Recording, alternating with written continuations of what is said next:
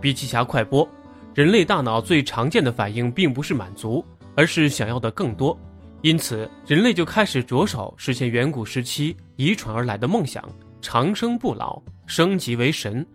人要长生不死，或者是至少延长寿命到一百五十岁左右，有三条路可以走：生物工程、半机械人工、非有机生物工程。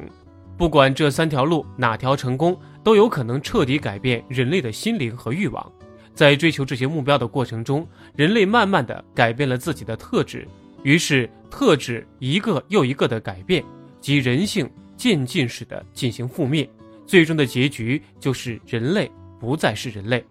正如赫拉利所谓的知识悖论，在人类升级进化的道路上也存在着进化悖论，即当人类借助科技手段进行升级进化，提高人类应对死亡、发展难题的能力的同时。人类也渐渐蒙蔽了自己的人性，成为非人，